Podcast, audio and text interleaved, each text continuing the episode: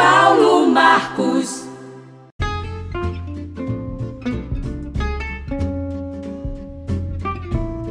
projeto da deputada Neuza é aprovado na Assembleia Legislativa e cria a Semana Helena de Sensibilização à Perda Gestacional, Neonatal e Infantil no estado da Bahia.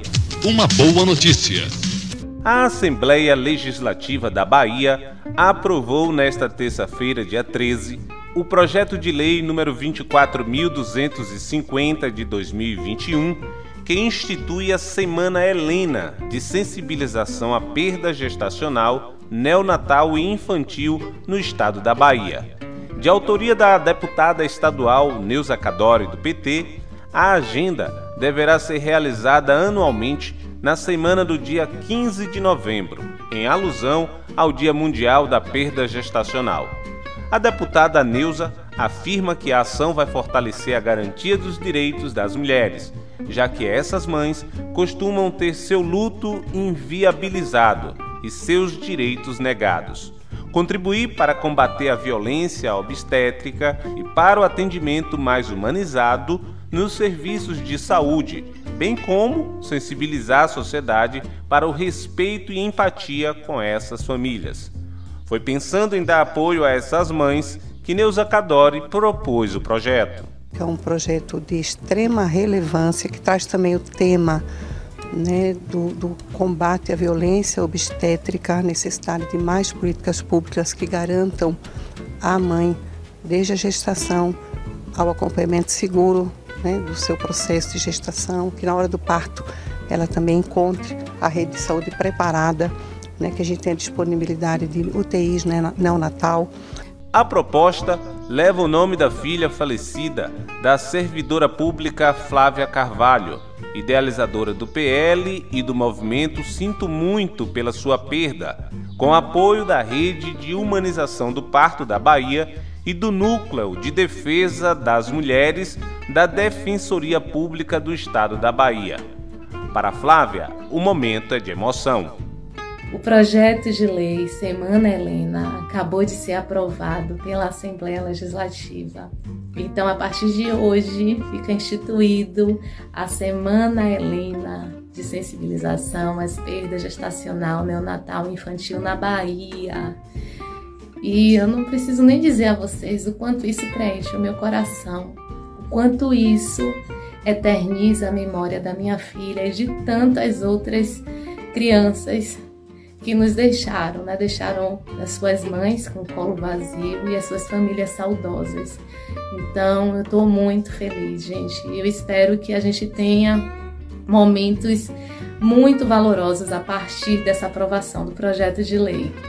Flávia ainda agradeceu às envolvidas com a realização e tramitação da proposta na Assembleia Legislativa da Bahia. Quero aqui agradecer a deputada Neuza Cadori, autora desse projeto de lei, que não mediu esforços ao abraçar esse projeto, né, essa ideia. E a Lurivânia, minha vizinha, querida amiga, que nos apresentou a todos os meus amigos, as mães de anjo como eu, a Laís Cabaleiro, que nunca soltou a minha mão, a todos os meus amigos, a família, a todos que estiveram presentes nessa jornada. Então, é, com o coração cheio mesmo de muito amor e de muita gratidão que eu venho aqui comunicar a vocês. Eu não imaginei que eu fosse ficar tão feliz e tão emocionada com tudo isso. A idealizadora da proposta de lei, Flávia Carvalho, finaliza dizendo que novas ações serão realizadas a partir de agora. E a gente vai ter mais novidades por aí. A Semana Helena vai bombar no próximo ano. Se nós fizemos ações valorosas desses dois últimos anos, né? Desde que se tornou um projeto de lei em 2021 e esse ano de 2022, que foi assim feito a poucas mãos, mas assim mãos muito colaborativas, muito doadoras, muito empenhadas. Então imagine o próximo ano. Então a nossa nós vamos conseguir acolher mais pessoas, envolver mais discussões nesse espaço. Né? Então, eu não vou nem nomear aqui todas as pessoas a quem eu tenho que agradecer.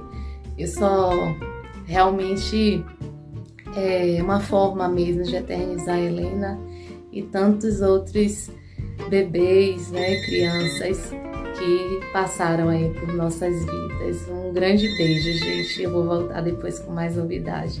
Flávia engravidou de uma menina que se chamaria Helena, mas ela passou por uma gestação difícil e perdeu o bebê com 37 semanas. Para a psicóloga Tayana Rubim, que também sofreu a perda, a melhor maneira de conviver com a falta da criança é a empatia. A gente trabalha com o dar a mão, a gente trabalha com o olho no olho, a gente trabalha com uma dor que é do outro, mas que também me alcança e me atravessa. Nessa, nesse sentido, a empatia ela é muito forte, a conexão ela é muito forte e é algo que a gente percebe. Eu posso ajudar o outro, mas esse outro ele também me ajuda no processo de, de travessia. O projeto de lei segue agora para a sanção do governador do estado. Com produção da agência Rádio Jornalista, reportagem Paulo Marcos.